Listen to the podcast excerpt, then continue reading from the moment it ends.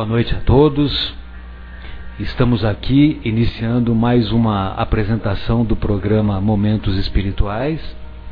Hoje é dia 16 de maio de 2014 e vamos dar continuidade ao estudo das, das leis morais.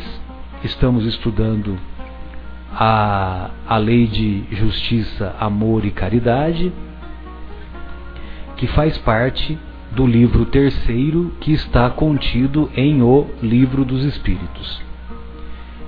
E este livro terceiro de O Livro dos Espíritos deu origem a aquela obra que mais tarde Kardec intitulou como O Evangelho segundo o Espiritismo, ou Os Ensinos de Jesus segundo a doutrina espírita com a visão espírita, com a visão reencarnacionista, com a visão da comunicabilidade do, com o mundo invisível, com a visão da imortalidade da alma, com a visão da lei da evolução e, sobretudo, com a visão daquele do princípio do princípio primeiro da doutrina espírita, que é o princípio de Deus, a existência de Deus.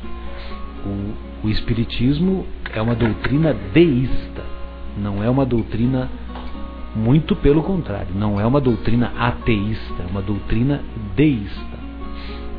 Pois bem, nós estávamos estudando a questão 877 na, no programa anterior, e essa questão 877 só para recordarmos e pegarmos o fio da meada, como diríamos lá no, no interior, e antes de prosseguir, nós queremos dizer que estamos acompanhados do nosso querido é, Paulo, que trabalha, que desenvolve as atividades lá no, no Paulo de Tarso, e do nosso querido Guilherme, uma vez mais dando o apoio para que o nosso programa é, se consolide e se estabeleça. Pois bem, então a questão 877, o Kardec é, quer saber dos benfeitores espirituais. A necessidade para o homem de viver em sociedade lhe impõe obrigações particulares? Ou seja, nós homens temos a necessidade de viver em sociedade. Se nós vivermos de maneira isolada, nós não teremos as experiências necessárias para progredirmos. Ou seja, uma pessoa que vive como um ermitão, afastado, isolado de tudo, ele certamente não terá as experiências necessárias, porque o relacionamento dele com as outras pessoas estará nulo, será nulo. Então os benfeitores respondem desta maneira: A necessidade do homem viver em sociedade, sim, lhe impõe obrigações particulares. E a primeira de todas elas, a primeira dessas obrigações, é a de respeitar os direitos dos semelhantes. E respeitar, nós entendemos tratar com consideração.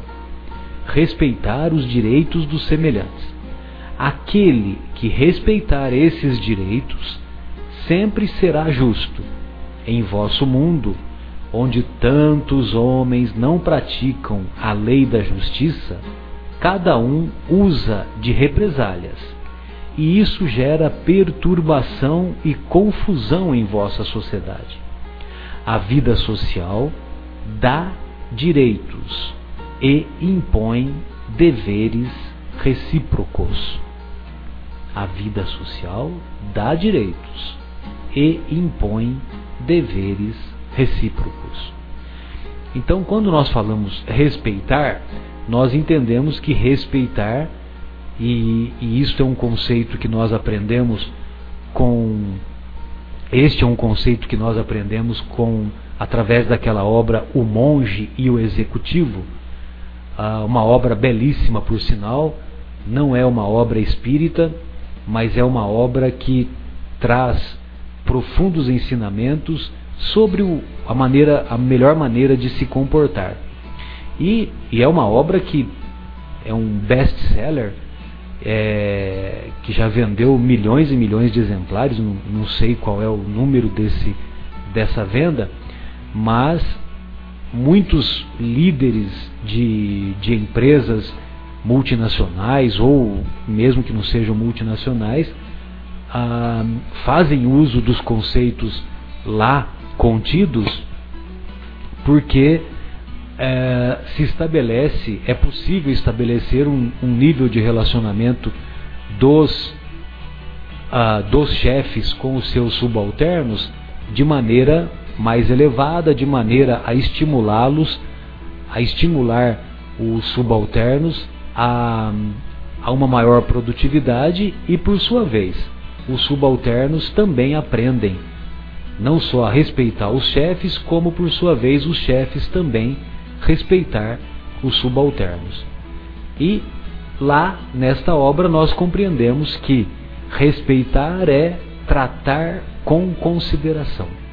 Tratar com consideração, nós é, sempre nos lembramos de um exemplo que quando uma pessoa vai em nossa casa para nós ah, para nos visitar, por exemplo, nós essa pessoa não é da nossa convivência e ela ela vai conviver, ela vai nos visitar e nós procuramos separar o, o, o melhor aparelho de jantar, os melhores copos, os melhores cristais, a comida mais especial e assim por diante.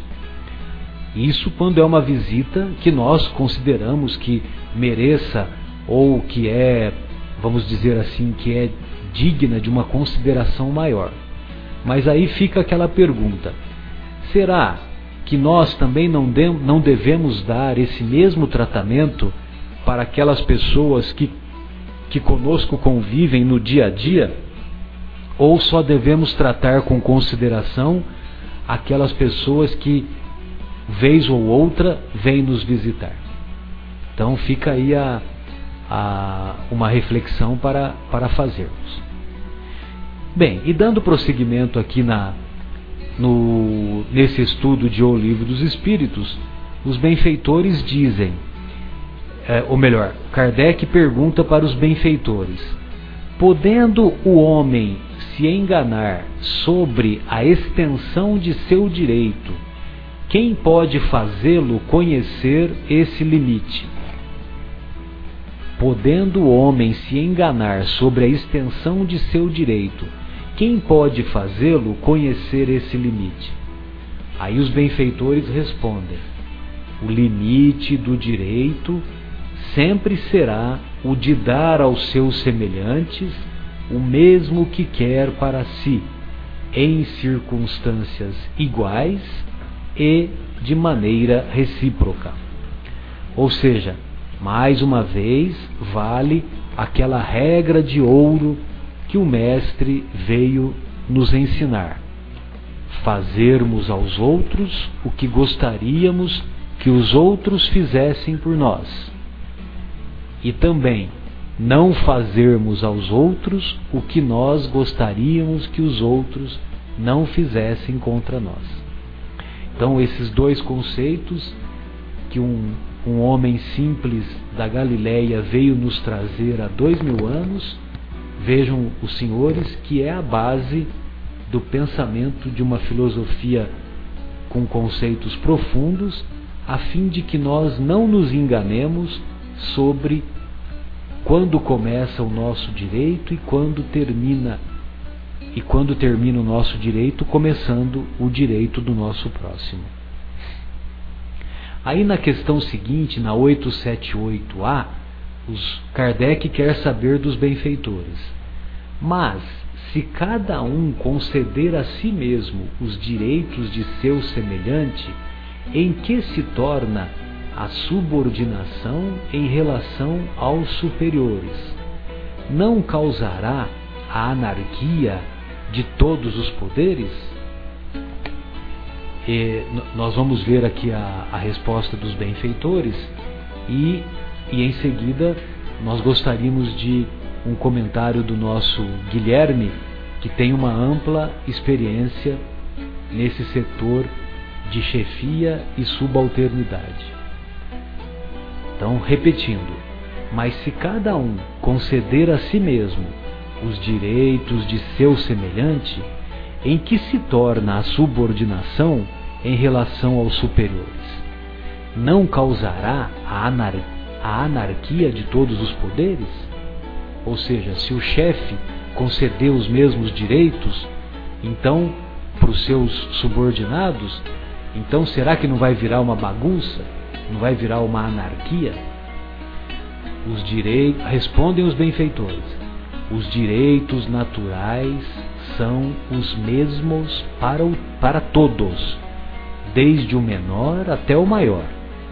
Deus não fez uns mais puros que outros, e todos são iguais diante dele. Esses direitos são eternos. Porém, os direitos que o homem estabeleceu desaparecem com suas instituições. Cada um percebe bem sua força ou fraqueza e saberá sempre ter uma certa consideração com aquele que a mereça por sua virtude e sabedoria. É importante destacar isso para que os que se julgam superiores conheçam seus deveres e mereçam essa consideração. A subordinação não será comprometida quando a autoridade for exercida com sabedoria. Logicamente que nós nos recordamos que quando um chefe exerce as suas funções de chefia, quando ele exerce essa função com sabedoria, com respeito, com, com humildade, sem, ah, sem o, aquele sentimento de humilha, humilhar os seus funcionários, os seus subalternos, logicamente que este chefe é, conquista a simpatia, conquista a autoridade moral suficiente para manter esses mesmos subalternos motivados, estimulados para bem exercerem suas funções. Guilherme, gostaria das suas considerações, meu querido. Boa noite a todos os ouvintes. Boa noite, Marcelo. Boa noite, seu Pedro. É bom ter o senhor aqui com a gente hoje. Está devendo as músicas para a gente colocar aqui no, nos intervalos. É, tive... é Pedro Paulo, né? Então eu sempre eu, eu chamo o seu Paulo, o seu Paulo de Paulo e o Guilherme chama de seu Pedro, né? Então eu falei, meu Deus, e agora? Mas na verdade é Pedro Paulo, né, seu Pedro Paulo? É... Bem-vindo aqui conosco. É, bom, com relação à questão de hierarquia, eu escutei há pouco tempo uma entrevista do Alexandre Caldini. Não sei se vocês conhecem. O Alexandre Caldini ele é presidente do jornal Valor Econômico. Muito é, boa essa entrevista, né, Guilherme? Muito boa. E ele é um, um espírita e ele, é, além de seguir a doutrina, ele é um grande estudioso da doutrina e gosta bastante de discutir e filosofar acerca desse assunto. E uma das coisas que ele coloca é justamente a dificuldade que existe no mundo corporativo das pessoas serem cristãs, independente da religião, que alguns conceitos entram em choque com a realidade é, do mundo corporativo. Então ele diz que, eventualmente, se um vendedor falar toda a verdade de determinado produto, ele não vai vender quanto, tanto quanto se ele omitir é, algumas informações ou até mentir a respeito de, daquele produto. Então, tem algumas coisas que realmente são complicadas. Falando um pouco da questão da chefia e do, e do subalterno, né? É, a gente sabe que hoje em dia, cada vez mais, as pessoas se questionam acerca de muitas coisas. A, a informação hoje é muito disponível na, na, internet, na televisão, a conversa com outras pessoas. Então, é mais difícil hoje as pessoas seguirem alguém só porque a pessoa é chefe. Né? Então a, a, o nível de insubordinação ou de insatisfação com o chefe tem aumentado bastante.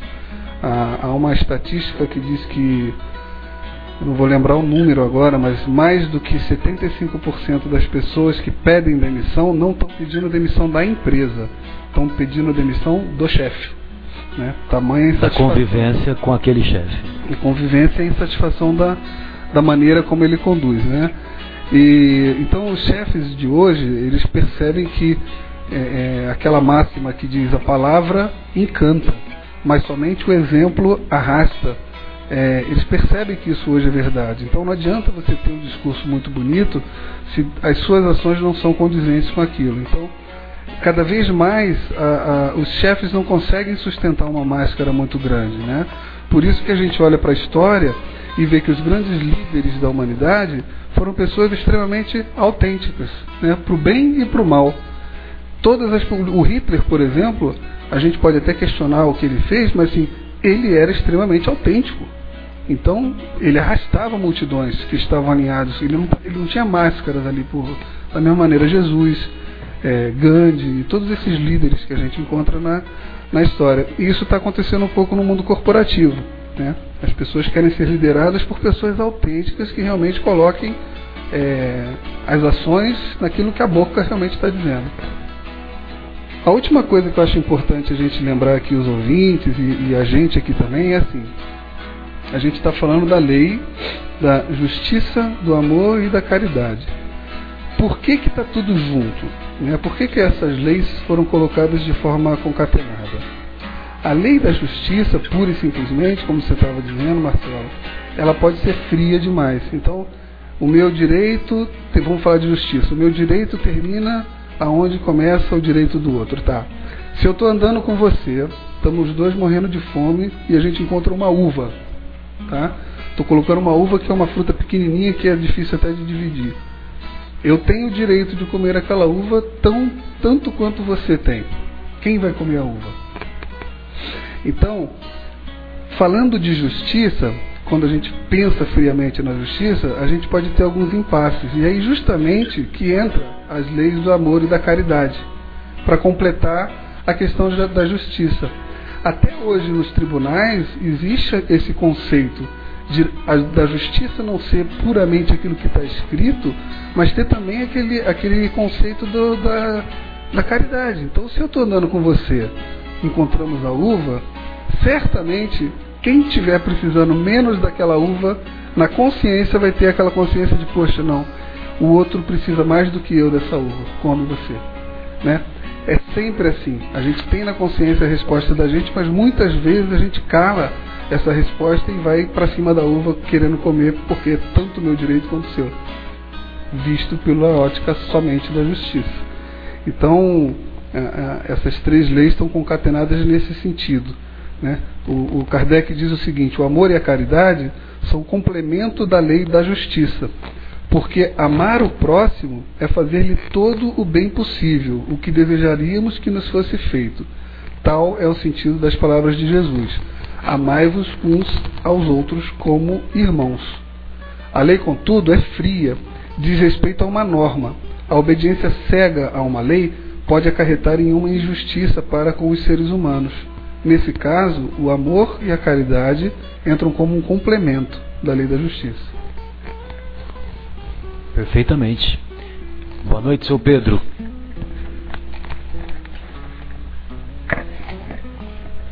Um boa noite a todos.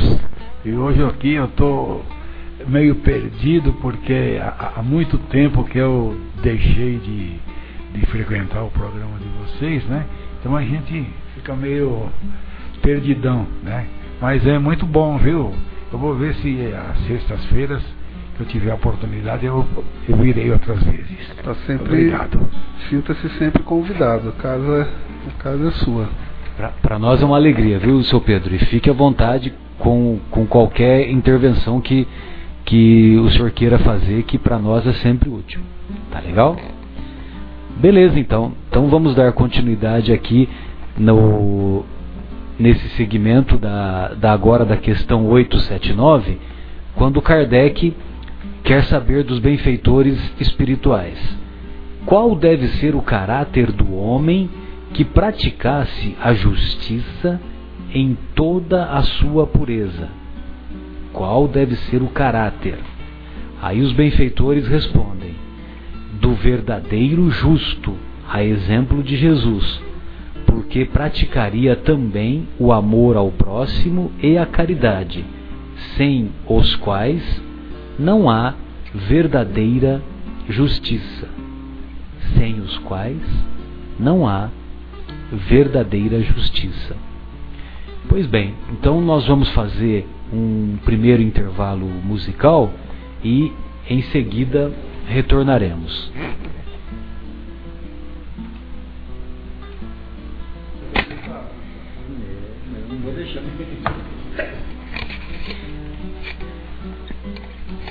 Dando prosseguimento ao, ao nosso programa Momentos Espirituais, então, fazendo ainda alguns comentários sobre esse assunto é, relativo à chefia e subalternidade, nós gostaríamos de compartilhar com vocês alguns comentários que se encontram no, no capítulo 16 de uma obra psicografada pelo nosso querido Chico, a, ditada pelo espírito André Luiz, intitulada Sinal Verde, capítulo 16 do livro Sinal Verde de André Luiz. Então, esse capítulo 16, o título é Chefia e Subalternidade. Então, o André fala assim: Não, não olvidar que o chefe é aquela pessoa que se responsabiliza pelo trabalho da equipe. Ou seja, o trabalhador, o subalterno, não deve se esquecer que o chefe é aquela pessoa que se responsabiliza pelo trabalho da equipe. A melhor maneira de reverenciar a quem dirige será sempre a execução fiel das próprias obrigações. Ou seja, nós não precisamos ficar é, adulando o nosso chefe, fazendo comentários é, elogiosos, muitas vezes com finalidade é, menos elevada, aquele, aquele procedimento do puxa-saco, né, vamos dizer assim. Então a melhor maneira de reverenciar, é bajular, né, bem lembrado, a melhor maneira de reverenciar o nosso chefe é o cumprimento das nossas obrigações. O cumprimento fiel das nossas obrigações. Aí o terceiro pensamento que o André coloca é assim: quem administra efetivamente precisa da colaboração de quem obedece. Mas, se quem obedece necessita prestar atenção e respeito a quem administra, quem administra necessita exercer bondade e compreensão para quem obedece, a fim de que a máquina do trabalho funcione com segurança. Ou seja, para que essa máquina do trabalho funcione com segurança, para que haja uma harmonia no, na convivência do chefe e do subordinado, é preciso que haja respeito recíproco, é preciso que haja atenção, bondade, compreensão de ambas as partes. O outro pensamento em seguida é orientar é devotar-se. Orientar é dedicar-se. Aquele que realmente ensina é aquele que mais estuda. Olha só a colocação que eles fazem, né? Que o André Luiz faz, certamente inspirado pelos benfeitores espirituais. Vou repetir: aquele que realmente ensina é aquele que mais estuda. Ou seja, devemos estar atentos em nossas profissões, em nossas atividades, que é preciso estudarmos continuamente. É preciso estarmos atentos para sempre nos especializarmos, sempre nos atualizarmos com os conceitos novos que vão surgindo nas mais diferentes áreas do conhecimento. Um chefe não tem obrigação de revelar ao subordinado os problemas que lhe preocupam o cérebro, tanto quanto o subordinado não tem o dever de revelar ao chefe os problemas que porventura carregue no coração. Ou seja, nós, em nossas atividades profissionais, devemos estar atentos para não misturarmos os problemas, os problemas do dia a dia, os problemas que eventualmente enfrentamos com a família, enfrentamos em outras atividades, levar esses problemas para a nossa atividade do trabalho. E da mesma forma o chefe. O chefe também não é, não tem essa obrigação de revelar as suas preocupações, os seus problemas para os seus subordinados. Então, acho que esse capítulo ilustra bem e gostaria dos seus comentários, Guilherme. Fica à vontade. É, na verdade, é uma conversa. São algumas perguntas, Marcelo. A, a, você sabe que existe um personagem bíblico famoso pelo seu, pela sua sabedoria. Salomão. Que é, que, exatamente, que é o Salomão, né? Que me, me ajuda aqui com a passagem que Deus perguntou para ele o que ele gostaria de conseguir. Em vez de pedir riqueza, ele falou: Deus, eu quero sabedoria. sabedoria. Né? E de fato foi um, um homem de bastante sabedoria, um personagem bíblico, filho de Davi, né? Foi o foi o quarto, foi o terceiro rei de Israel e é Saul, Davi e Salomão.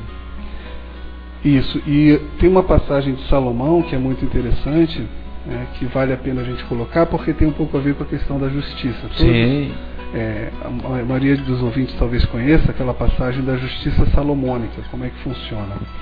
Duas mulheres uma... apareceram diante dele com um bebê. Uma passagem clássica, belíssima. Clássica, né? E as duas alegando serem mães daquele bebê. E naquela época não tinha DNA, não, não tinha como realmente é, polígrafo para ver quem estava mentindo, esse tipo de coisa, não tinha como saber. Então, Salomão é, quem, quem não conhece Salomão e ouve a história pode parecer que ele foi um pouco frio, né?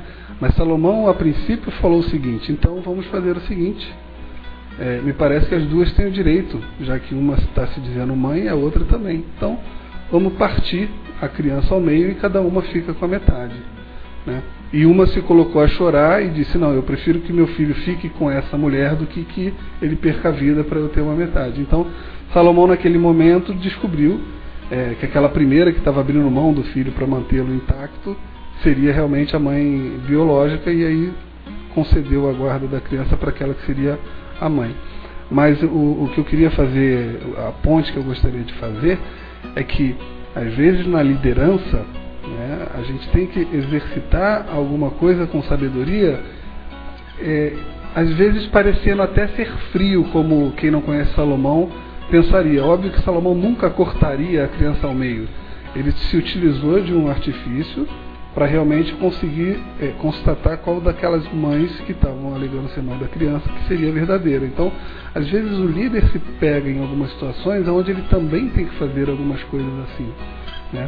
Então, aquilo que o, que o Alexandre Caldini estava dizendo, como é muito difícil a gente ser, seguir a doutrina espírita ou ainda ser cristão de uma forma mais aberta e, e, trabalhar no mundo corporativo, então o líder também às vezes se pega em algumas situações onde ele tem que utilizar de alguns artifícios com base na sua sabedoria. Né? Claro que também ele não vai fazer a, o ato até o final, mas para poder gerenciar alguma situação, para poder resolver algum problema que esteja acontecendo. Perfeito, Guilherme. Bem lembrado essa, essa história do, do, do Salomão. Embora o nosso querido Salomão, é, todos nós sabemos, teve também uma, uma, uma vida com, com controvérsias. Porque nessa fase inicial em que ele era realmente portador de uma sabedoria imensa, a tal ponto que é, ele deixou o, algumas, algumas obras na, na Bíblia, né, no Antigo Testamento, sendo que a mais conhecida é o Eclesiastes. E, e logo no, no começo do Eclesiastes ele diz né, que há um tempo para tudo. Há um tempo para plantar, há um tempo para semear, há um tempo, um tempo para colher, há um tempo para nascer, um tempo para viver. Enfim, ele fica descrevendo um tempo lá das mais variadas situações e, e todos nós, ah, seguidores do, ah, no mundo ocidental, seguidores do, dos ensinos tanto do Antigo quanto do Novo Testamento, ou melhor dizendo ainda, da primeira quanto da segunda revelação, é, todos nós sempre ficamos muito muito emocionados e muito estimulados com esses conceitos que ele, Salomão, nos trouxe. Mas também, num determinado momento, a exemplo do seu pai, o rei Davi, também, num determinado momento, ele se deixou levar pelas, pelas, pelas paixões e a tal ponto que ele teve, num determinado momento de sua existência, ele teve cerca de 700 concubinas. E também né, o nosso querido rei Davi, apesar de ter deixado obras belíssimas como os famosos Salmos, é, também, num determinado momento, ele ah, se apaixonou pela esposa de um funcionário seu e ele, que já era rei à época, ah, não hesitou em mandar extinguir a vida desse, desse funcionário para poder ficar com a, com a mulher dele. Mas, lógico, nós só estamos fazendo esses comentários com o objetivo de ilustrar, não com o objetivo de, de nós sermos os, os julgadores, mesmo porque nós temos plena, plena consciência das inúmeras imperfeições que eu particularmente carrego dentro de mim, embora eu me esforce em procurar dirimi-las ou diminuí-las. Bem, mas prosseguindo aqui o, o, estudo dessa lei, que é uma lei de justiça, amor e caridade, é uma lei que, que nós temos uma, uma grande jornada pela frente, né, Guilherme? Porque cada pergunta que o Kardec faz são novos e novos conceitos que vão surgindo, que vão nos lembrando e, e realmente isso contribui demais para o nosso aprendizado. Então, agora na questão 880, o Kardec já, já muda de assunto e ele diz assim: direito de propriedade, roubo, são os, são os temas que ele vai abordar, né? Então, direito de propriedade, roubo. Aí a questão 880, Kardec quer saber dos benfeitores. Qual o primeiro de todos os direitos naturais do homem? Os benfeitores assim respondem: o direito de viver. O direito de viver. Ninguém tem o direito de atentar contra a vida de seu semelhante, nem fazer o que possa comprometer sua existência física. 880, questão 880, uh, Guilherme. Aí a questão 881. O direito de viver dá ao homem o direito de juntar o necessário para viver e repousar. Quando não puder mais trabalhar, olha só, é, ele está perguntando assim: nós podemos, é, é normal a gente querer se aposentar? então o Kardec pergunta assim: o direito de viver dá ao homem o direito de juntar o necessário para viver e repousar quando não puder mais trabalhar? Os benfeitores respondem: sim, mas deve fazê-lo socialmente, como a abelha, por um trabalho honesto e não juntar como um egoísta. Até mesmo certos animais lhe dão o exemplo do que é previdência. Bom, pelo menos nós estamos aptos a nos aposentarmos e não e os benfeitores espirituais não não consideram que isso seja uma atividade errada. Mas nós queremos nós queremos recordar que é, o período da aposentadoria é um período que cada vez mais no mundo no mundo ocidental, particularmente em nosso país, é um período que é, ele é composto por, por um tempo maior.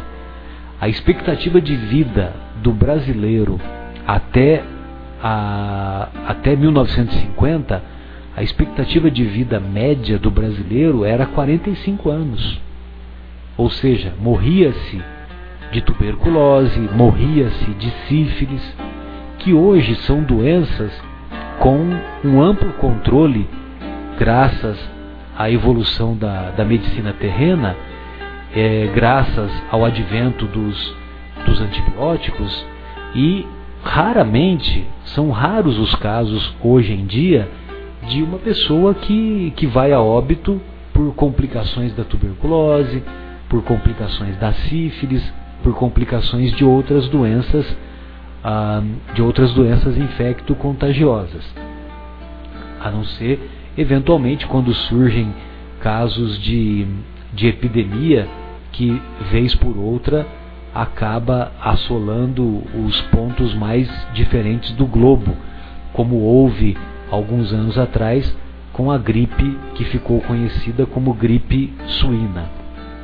Mas nós queremos dizer que hoje em dia uma pessoa idosa é, atinge atinge uma expectativa de vida que pode chegar a 70, 75, 80 anos em média aqui na, na nossa região, na região sudeste e mesmo mesmo nas regiões consideradas menos favorecidas de nosso país, a região norte, a região nordeste, mesmo, mesmo nessas regiões, a expectativa de vida também tem aumentado.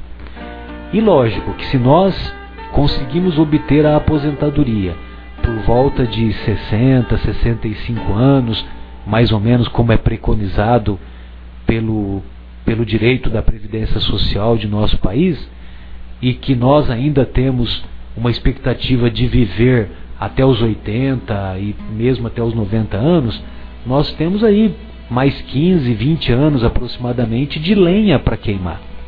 Então não é porque nós nos aposentamos que nós vamos ficar em frente à televisão, assistindo televisão sem fazer nada o dia inteiro, ou ah, vamos atrás do bingo para ficar jogando o tempo todo, ah, utilizando de maneira equivocada o talento precioso do tempo que Deus nos concedeu. Recentemente, há cerca de 10 anos mais ou menos, nós nos recordamos que, que ainda no governo Lula, o, o Lula sancionou aquela lei que extinguia os bingos em nosso país. E, e eu me recordo que uma, que uma, uma repórter foi entrevistar uma senhora, uma senhora certamente de mais de 70 anos de idade, e essa senhora estava é, surpresa com aquela com, com aquela lei que havia sido imposta, havia sido sancionada, melhor dizendo, e, e ela virou-se para a repórter e disse: Mas minha querida, e agora? O que vai ser de nós?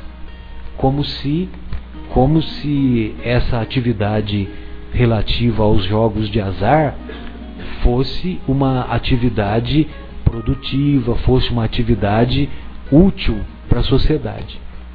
Então, nós devemos nos recordar da importância de bem utilizarmos esse talento precioso do tempo que Deus nos concedeu. E lembrando, né, Marcelo, que a gente às vezes, é o que você estava dizendo, às vezes a gente quando fala de trabalho, a gente imagina que seja em uma empresa. Não. O trabalho, pelo ponto de vista da doutrina espírita, quer dizer assim, fazer algo de útil, certo? Simples assim, fazer algo de útil. Então, é, ainda que a pessoa se aposente, ainda que ela é, é, guarde riquezas e tudo mais, ela ainda assim pode fazer algo de útil e em prol de outro. Né? Inclusive, a gente estava fazendo menção ao livro Monge e o Executivo. Sim, sim. É, eu, tenho, eu tenho alguma ressalva quando a gente fala de livros, porque existe um livro muito bom que eu acho que todos deveriam ler, que se chama Como a Picaretagem Conquistou o Mundo. E Olha, esse livro. interessante, esse eu não conheço, Guilherme. É, esse livro, dentre outras coisas, faz críticas aos supostos livros de autoajuda, né? onde diz que cinco maneiras de você ganhar dinheiro fácil, dez maneiras de você se tornar uma pessoa melhor, 15 vezes né, de perder peso. Então, Exato. isso daí é uma coisa que este livro especificamente questiona, critica, então a gente tem que ficar atento para não ficar seguindo vários é, supostos gurus. Supostas fórmulas? É, exatamente. O guru maior está dentro de cada um de nós. Mas Lógico. esse livro especificamente, O Monge Executivo, tem algumas é, lições muito importantes. Eu acho que todo líder deveria ler esse livro, seja líder na empresa, seja líder na comunidade, seja um líder de família ou uma pessoa que exerça liderança de qualquer forma. Mesmo os liderados, né, Guilherme? Até os, lider... é. Até os liderados. Porque é, é uma, são conceitos assim de, de elevada, é, de, de elevada a, constituição moral, vamos dizer assim, e, e, e, bem fáceis, né, de compreender e de aplicar, né, no dia a dia. Sem dúvida. E ele termina, né, o, o, o livro termina. É, eu vou ler aqui um pedacinho do livro que é justamente no final. Simeão, Simeão era o irmão que estava ali orientando, passando conhecimento, é, fazendo um diálogo socrático, depois até posso explicar o que é um diálogo socrático, com aquelas pessoas que estavam participando do, do daquele retiro. E né? que havia sido, e que havia sido um um, um, um chefe de uma multinacional né, e, e, abandonou tudo, né? O Simeão. O Simeão. Abandonou tudo para se tornar um monge, né? Isso mesmo. Então, diz aqui: Simeão olhou profundamente nos meus olhos e me disse: Há muito tempo, um homem chamado Cyrus disse que de nada vale aprender bem se você deixar de fazer bem. Você fará bem, John. Eu estou certo disso. Seus olhos me transmitiram a convicção de que eu sabia que faria bem, o que me deu esperança. Mas onde começar, Simeão? Simeão responde: Você deve começar com uma escolha. Então, aqui, na verdade, tá duas coisas importantes. A primeira é aquilo que você está dizendo, que a gente adquire riqueza e conhecimento durante a vida toda, e quando chega no momento da aposentadoria, poxa, a gente poderia devolver isso para a humanidade de alguma maneira, né? não só dando é, condições é, é, é, materiais, mas também aqueles aprendizados, a gente de alguma forma retribuir trabalhando, fazendo alguma coisa útil. E a segunda coisa que ele diz, que você começa como uma escolha, é aquele velho provérbio chinês que diz: uma jornada de 200 quilômetros começa com um simples passo. Né? Com o primeiro passo, sem dúvida. Bem lembrado. É um livro belíssimo, né? Encantador esse livro. Muito bem. E nós gostaríamos ainda de fazer um, um breve comentário na questão anterior, na 880, que quando os benfeitores dizem que o primeiro de todos os direitos naturais do homem é o direito de viver. E, logicamente, que isso nos remete também a, a a questão do, do aborto, direito de viver. Ou seja, certamente nós vamos é, ter oportunidade de avançar nesse tema um pouco mais adiante, mas para aqueles que ainda ainda veem a justificativa para a, a para que haja o, o abortamento intencional, o abortamento espontâneo faz parte da natureza. Ele pode ocorrer não só não só na, na gestação da, da mulher, como também na gestação dos, dos inúmeros dos inúmeros animais é, e faz parte da, da biologia. Agora, o abortamento intencional, o abortamento intencional talvez seja o mais hediondo dos crimes, porque o ser que está sendo é, assassinado, ele não tem nem como se defender. Então, logicamente que nós não somos, uma vez mais dizemos que nós não estamos aqui para julgar ninguém.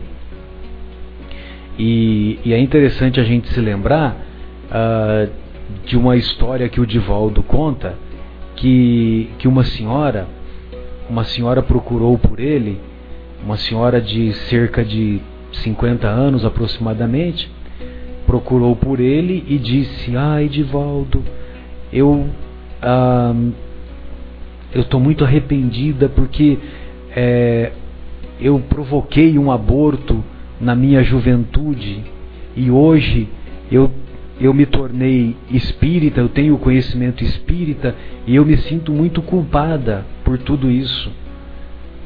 É, o Divaldo não se não se perturbou com o comentário dela e, e falou, mas minha querida, é, não vejo razão para você ficar se sentindo culpada, mesmo porque depois desse abortamento que você é, que você ocasionou, é, você foi mãe de três ou quatro filhos, então ah, você não tem que se preocupar, mesmo porque na época você tinha, você era portadora de um outro nível de, de amadurecimento psicológico, você era portadora de um outro nível de conhecimento, ah, certamente o seu parceiro também deve ter contribuído para que você te, para que você fizesse aquela escolha infeliz.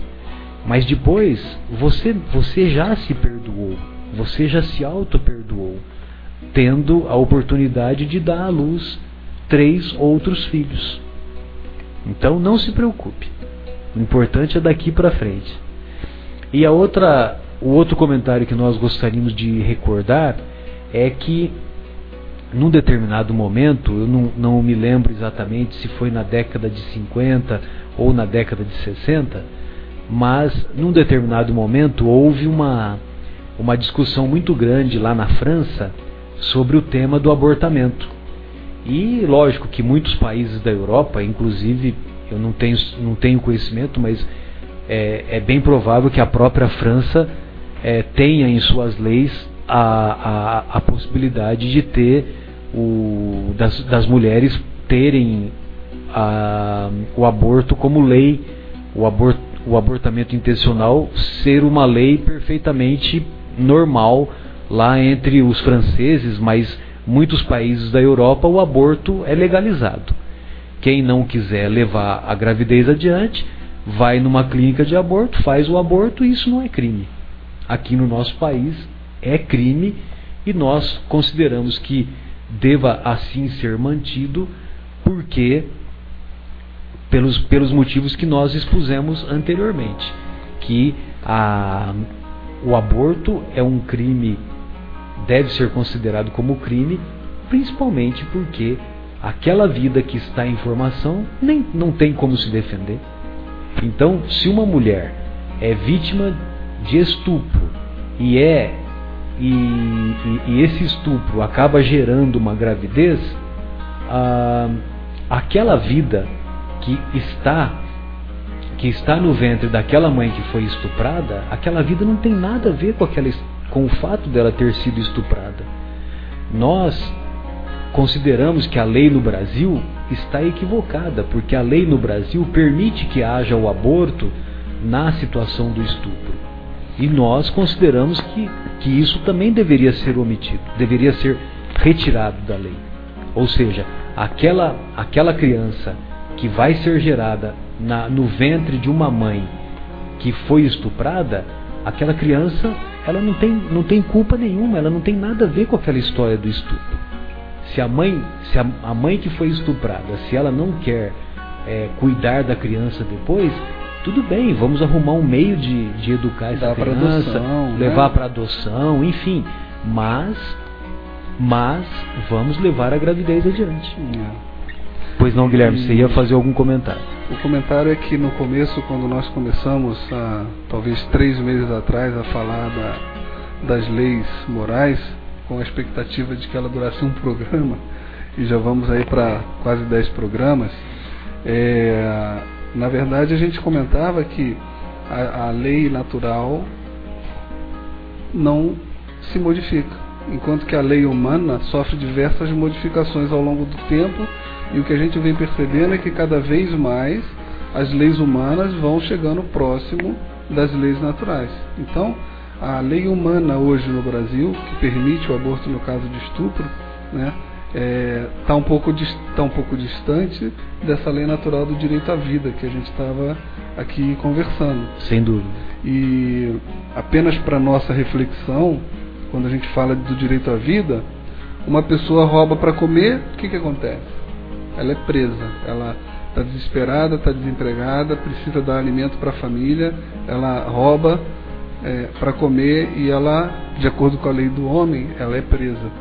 Enquanto que um general que está num campo de batalha matando milhões de pessoas né, é condecorado. É condecorado, então. É um, é um ponto para a reflexão de quanto que a nossa lei humana ainda está, apesar de estar tá se aproximando, ainda está bem distante das leis é, morais. Das leis naturais, das sem leis dúvida. naturais. Sem dúvida. Então, mas aí nós, nós, ainda só fazendo alguns comentários sobre o aborto, lá na França havia essa discussão sobre o abortamento, sobre se aprovar ou não a lei que permitia às mulheres francesas é, provocar o abortamento intencional. Pois bem, aí no auge da discussão, em rede nacional, estavam lá discutindo aquelas pessoas, os especialistas que eram favoráveis à, à permissão da lei do abortamento e aqueles que eram contra o aborto. E num determinado momento, num determinado momento, o especialista que estava contra a permissão da lei do aborto, ele fez a seguinte indagação aos, aos que eram a favor do aborto. Imagine você que a sua que a sua mãe é, imagine você que uma senhora engravidou uma senhora uma senhora engravidou do seu quinto filho esse quinto filho é irmão ou será irmão de um primeiro filho que é cego. O segundo irmão é portador de sífilis. O terceiro é portador de tuberculose. O quarto é portador de tuberculose também. essa mulher está grávida do quinto filho. O que você faria com essa mulher que está grávida do quinto filho? Aí os que eram a favor da lei, da lei do aborto, os que eram a favor do aborto disseram: Eu abortaria, sem dúvida nenhuma. Pois bem, meu querido, você acabou de abortar Ludwig van Beethoven. Então, certamente isso serviu como uma reflexão profunda para aqueles que ainda são a favor do aborto eu, eu, responderia que eu ia comprar um pé de arruda para ela, porque vai ser azarada assim, né? Mas o fora brincadeira é uma história verídica, né? Uma é, história dizer, verídica. Uma história verídica, não sei se o, a, a, argumentação, mas a, a, o fato do Beethoven ser o quinto irmão de quatro que nasceram antes. Exatamente. Com problemas, inclusive ele também depois, né? Inclusive ele que mais tarde manifestou-se com a, com a surdez, né? Uhum. E compôs Mas... aí coisas belíssimas que até hoje nos toca o coração. E mesmo portador dessa surdez, ele já com a surdez desenvolvida, ele ele desenvolveu a nona sinfonia, que é belíssima, né? Fica a dica para os ouvintes de um filme maravilhoso chamado Minha Amada Imortal, que conta a história de uma amada secreta é, de Beethoven e aonde ele é, também explica a nona sinfonia de Beethoven, o que estava na cabeça dele quando ele compôs a nona sinfonia de Beethoven, que até hoje eu quando escuto particularmente é, me, me emociono lembrando do que ele estava imaginando naquela, naquela época. Então vamos fazer uma pausa musical e em seguida retornaremos ao, ao estudo da Lei de Justiça, Amor e Caridade. Vamos prosseguir com, o, com a questão 882 que Kardec propõe para os benfeitores. O homem tem o direito de defender o que juntou pelo seu trabalho? E aí, companheiros, nós temos o direito de, de juntar, de defender o que juntamos pelo nosso trabalho? Aí os benfeitores assim respondem: A lei de Deus diz: Não roubarás. E Jesus diz: É preciso dar a César o que é de César. Aí o Kardec comenta assim: o que o homem junta por um trabalho honesto é uma propriedade legítima que tem o direito de defender, porque a propriedade que é fruto do trabalho e um direito e um direito natural tão sagrado quanto o de trabalhar e viver.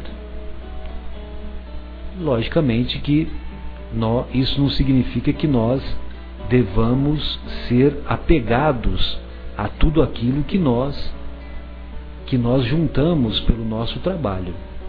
Mas é correto defendermos aquilo que conquistamos pelo nosso trabalho, pelo nosso trabalho, evidentemente pelo trabalho honesto.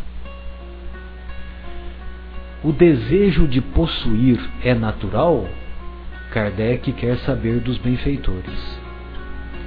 Sim, mas quando é apenas para si e para satisfação pessoal, é egoísmo. Então, possuir é natural. Mas, quando nós usamos os bens, os bens materiais, apenas para satisfação dos nossos gozos, aí estamos caracterizando o egoísmo. E tudo aquilo que nos leva ao egoísmo está contra a caridade. Sendo dessa maneira, dessa maneira já se trata de um procedimento menos feliz, um procedimento menos evoluído. Sempre lembrando que egoísmo significa primeiro eu, depois os meus aos outros nada. Com esse tipo de procedimento, nós, sem dúvida, estamos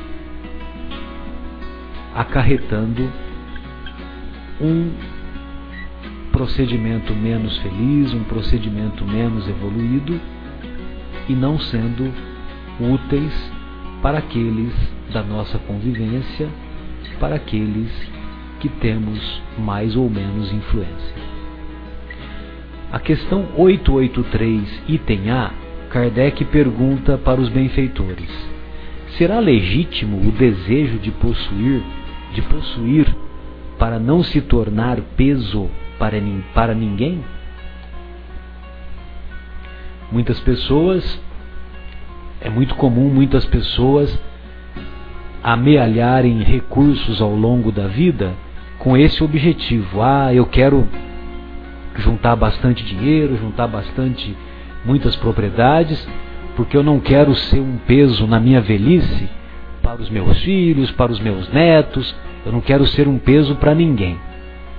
Então, aí Kardec faz essa pergunta para os benfeitores. Vamos ver a, a resposta dos imortais. Existem homens insaciáveis que acumulam bens sem proveito para ninguém, só para satisfazer as paixões. Acreditais que isso seja bem visto por Deus? Os, os benfeitores perguntam: Acreditais que isso seja bem visto por Deus? Aquele que, ao contrário, junta por seu trabalho para ajudar seus semelhantes, pratica a lei de amor e caridade, e seu trabalho é abençoado por Deus.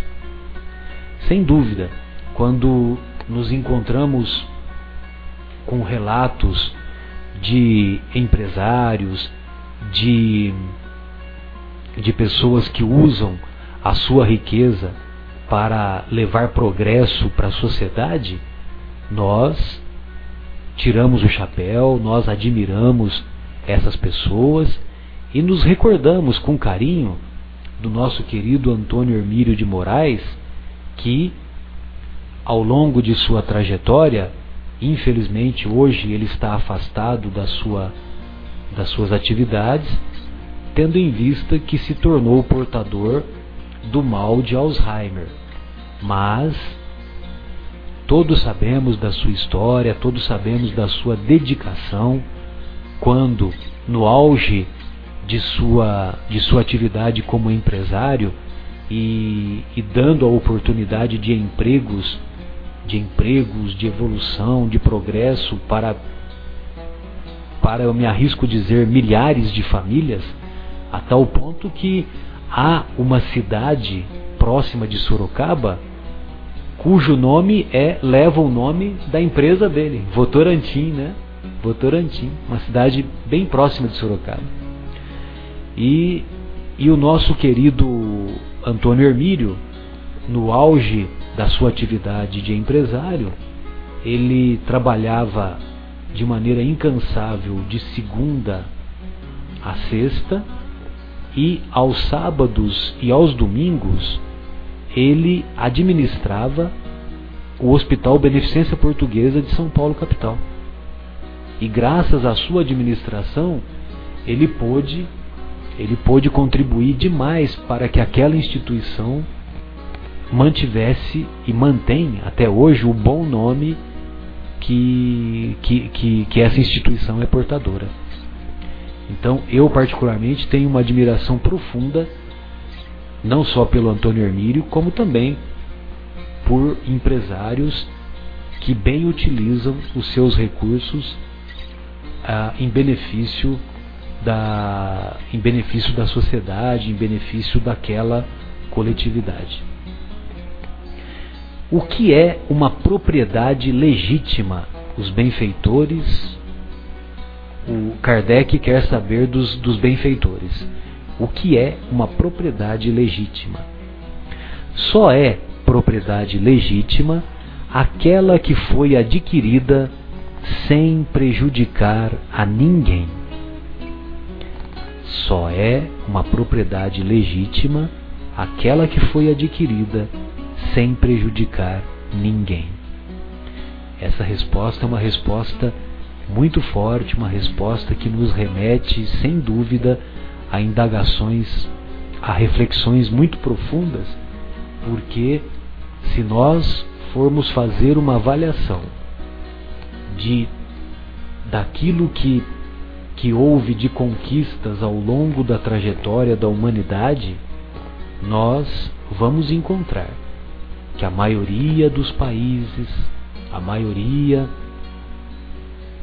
dos recursos que cada país apresenta é portador hoje, muitas vezes é fruto de invasões, de saques que foram feitos lá no nascedouro desses mesmos países. Então, nós devemos estar atento que certamente são muito raros aqueles que, po que podem dizer que são portadores de uma propriedade que é fruto de não ter prejudicado a ninguém. Marcelo, queria te pedir uma ajuda. A pergunta anterior que você leu, é, os, os amigos espirituais começam respondendo justamente com uma pergunta, né? vocês creem que Deus vê isso com bons olhos? Algo assim. Então eu queria só. Aqueles que acumulam. Né? Aqueles que acumulam. Eu queria só aproveitar Então eu deixei em aberto a questão do diálogo socrático. É, muita gente diz que não aconteceu muita coisa entre o, o Antigo e o Novo Testamento, aquele período de aproximadamente 400 anos que teve entre um e outro é, de acontecimentos, mas é, é, que houve um silêncio, né? Um 300 silêncio anos antes de Cristo houve, profetas, houve um silêncio dos profetas. Mas é, muita coisa aconteceu.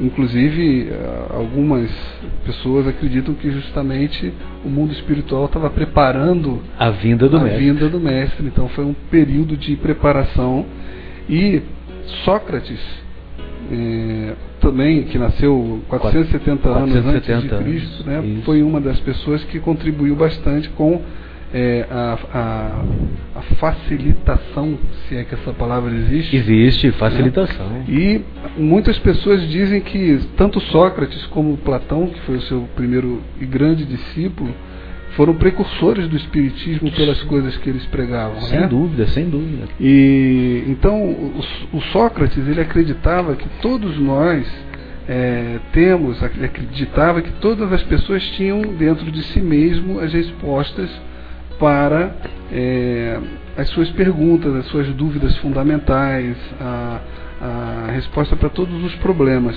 E Sócrates, quando estava pregando, normalmente em praça pública, é, de forma muito humilde, isso, ele utilizava muito de questões, é, é, ele nunca dava uma resposta com um ponto final na, na, na sua afirmação. Ele sempre perguntava e ele induzia através dessa. Exatamente, ele fazia a pessoa chegar à conclusão, assim como no livro dos Espíritos essa pergunta é respondida primeiramente com uma pergunta.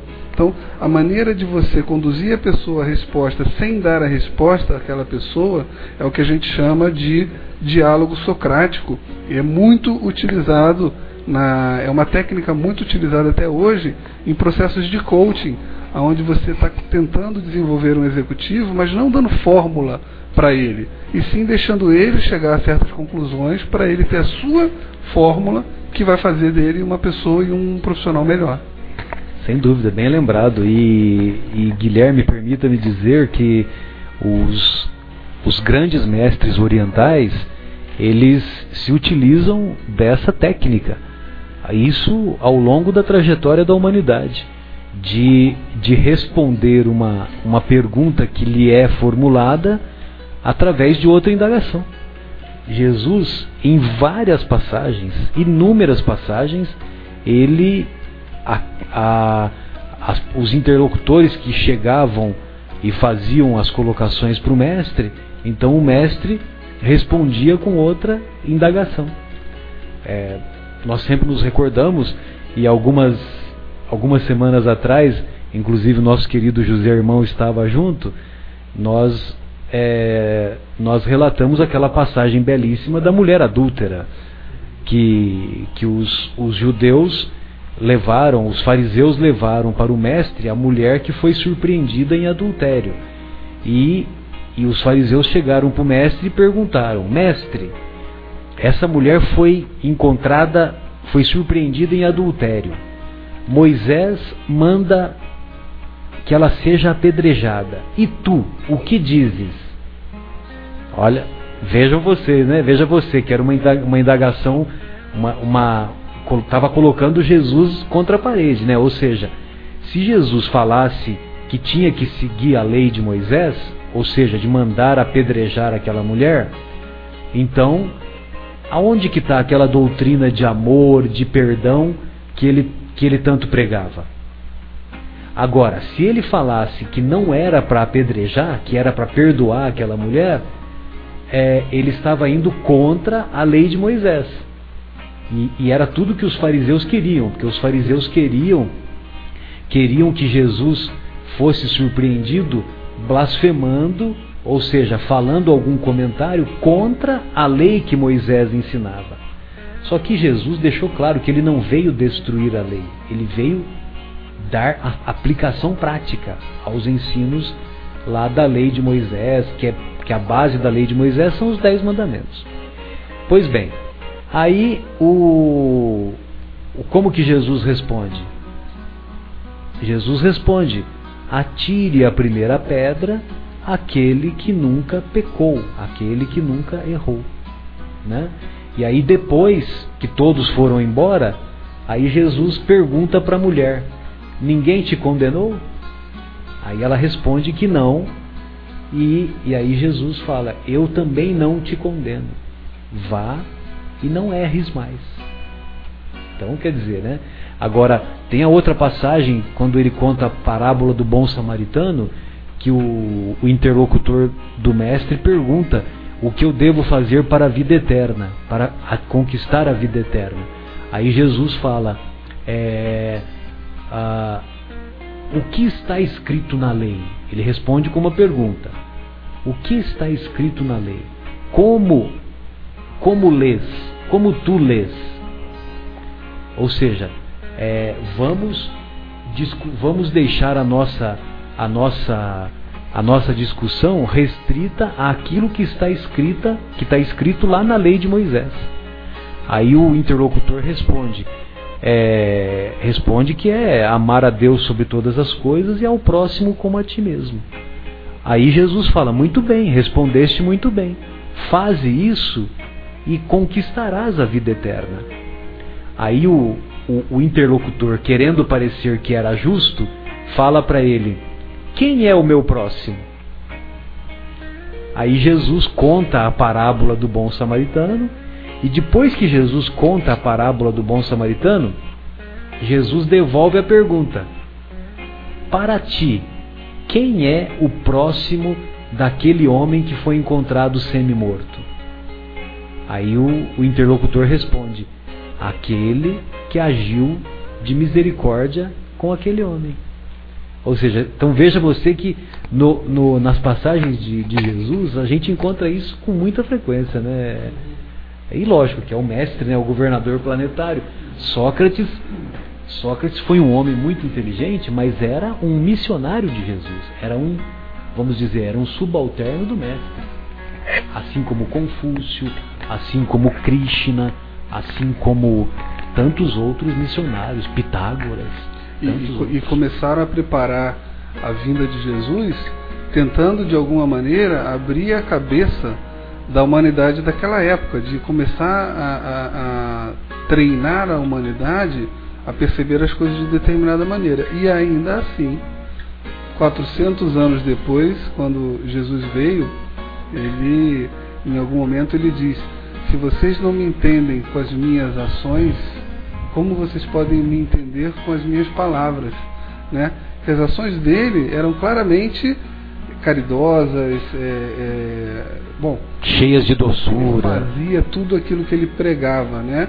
Exato. E algumas pessoas não entendiam. Então é, é mais uma das é, é, coisas que ele falou que explica assim, poxa, por que, que ele fala por parábolas? Por que, que ele dá sempre exemplos? Então, porque realmente se ele tivesse é, falado tudo o que ele poderia ter falado, a gente não entender nada. Sem né? dúvida. Então ele tentou colocar. Não havia um amadurecimento, Exatamente. né? Ainda com a preparação que os filósofos trouxeram para a humanidade, ainda assim falhamos muito em, em compreender Jesus. Por isso que o André Luiz diz que na, na no prefácio do livro Nosso Lar, André, o Guilherme, que ele diz assim: é, um século é um dia quando você tem a trajetória espiritual, um século equivale a um dia.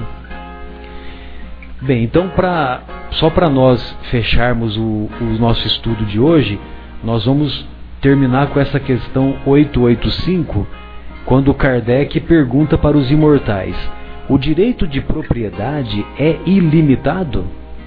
Os benfeitores respondem: o direito de propriedade é ilimitado? Os benfeitores respondem: sem dúvida, tudo o que é adquirido de forma legítima é uma propriedade. Porém, como dissemos, a legislação, a legislação dos homens, sendo imperfeita, consagra frequentemente direitos que a justiça natural reprova. É por essa razão que os homens reformam suas leis à medida que o progresso se realiza e compreendem melhor a justiça. O que hoje parece perfeito, ou melhor, o que parece perfeito num século é bárbaro no seguinte. É aquilo que você comentou agora há pouco, né, Guilherme? Conforme nós vamos avançando em conhecimento, então a, a lei natural vai se, apro, vai se aproximando da, ou melhor, a lei, a justiça humana vai se aproximando da lei natural ou da justiça natural. E, e, no programa passado tivemos até o exemplo que a gente pode dar hoje também a questão da escravidão, que na lei humana era permitido, na lei natural já naquela época não o era, e a lei humana foi se aproximando da lei natural e abolimos a escravidão. Sem dúvida. E uma outra coisa também que, que nós vimos com a, com a professora Anete Guimarães ao longo dessa semana, no, numa das palestras dela sobre mediunidade, a, então ela faz a seguinte colocação, a, falando sobre a, o fenômeno paranormal. O fenômeno paranormal ele é considerado paranormal porque não há explicações no momento dentro dos conhecimentos científicos atuais, não há é, explicação para que, para que aquele fenômeno ocorra. Não se tem o conhecimento das leis que regem aquele fenômeno. Ou seja, por exemplo, é, se você soltar, se você soltar o celular, ele vai cair no chão porque é a lei da gravidade. Só que se você estiver diante de um médium de efeitos físicos, o celular pode ficar, pode permanecer parado no ar e pode também caminhar aqui pela nossa sala, caminhar lá para fora e assim por diante. O fato existe, nós não podemos negar. Não tem, não tem fraude, não tem David Copperfield, nada disso. Então, só que nós não sabemos explicar dentro dos conhecimentos atuais como que ocorre isso. Mas que o fenômeno existe, existe. Como também tem, como tem o fenômeno mediúnico, o fenômeno da psicografia, o, o fenômeno da psicofonia e tantos outros fenômenos mediúnicos que a doutrina espírita é, tem é portadora de uma de uma série imensa de descrições. Pois bem, a, nós, dizemos, nós dissemos isso porque imaginem vocês, nós lá no século XII, nós pegarmos um pente, colocarmos o pente, esfregarmos o pente no cabelo, aproximarmos de pedacinhos de papel, e esses pedacinhos de papel vão, certamente por atração magnética, vão se dirigir ao pente. Só que lá no século XII, se nós fizer, se fizéssemos isso, muito provavelmente nós iríamos para a fogueira, porque nós seríamos considerados bruxos e a Inquisição mandaria, é, nos julgaríamos, a, é, a Inquisição julgaria aquela pessoa e aquela pessoa seria, seria queimada em praça pública. Só e com o passar dos séculos, nós, o, a ciência da época, a ciência foi avançando com os séculos e nós podemos, nós podemos detectar os fenômenos do, do magnetismo, podemos compreender o que acontece com o magnetismo, com a eletricidade e justificar aquela atração do papelzinho para o pente que foi que foi atritado com o cabelo. Então, acho que vale a pena nós nos recordarmos, levando-se em conta isso, esse comentário que você fez, é, e nós gostaríamos de aproveitar para nos despedirmos de mais dos, dos nossos é, dos nossos ouvintes e uh, desejarmos uma semana profícua, uma semana proveitosa de trabalho e uma semana, sobretudo, de melhor ocupação do talento precioso que Deus nos concedeu, que é o bom uso do nosso tempo. Boa noite a todos Boa noite, Guilherme. Boa noite, Pedro Paulo. Bom, boa noite a todos. Para os que ficaram com a mesma dúvida que eu, profico quer dizer útil, vantajoso, proficiente. Tenho aqui o pai dos burros do meu lado sempre para me ajudar. É... E lembrando, Marcelo, que estamos nos aproximando da palestra da doutora Anete, Anete Guimarães, que vai ser no dia 27 de maio, às 20 horas, 8 horas da noite. Vai ser em Vinhedo, no bairro de 2014, vai ser aqui em Vinhedo, no bairro do Capela, e vai ser aonde? Na Escola Municipal Nilza Ferragutti. Escola Municipal Nilza Ferragutti. É só pro... Exato, exato. É próximo da sede do, do nosso centro na, na capela. É, Escola Municipal Nilza Ferragutti. Quem tiver interesse, pode, a entrada é franca e podem comparecer, vão ser muito bem-vindos e é uma palestra que recomendamos. É uma pessoa de muita expressão no, no meio espírita, muito estudiosa e realmente uma didática muito, muito interessante nas palestras que ela profere. Então, fica aqui o nosso boa noite a todos e até a próxima semana. Um abraço.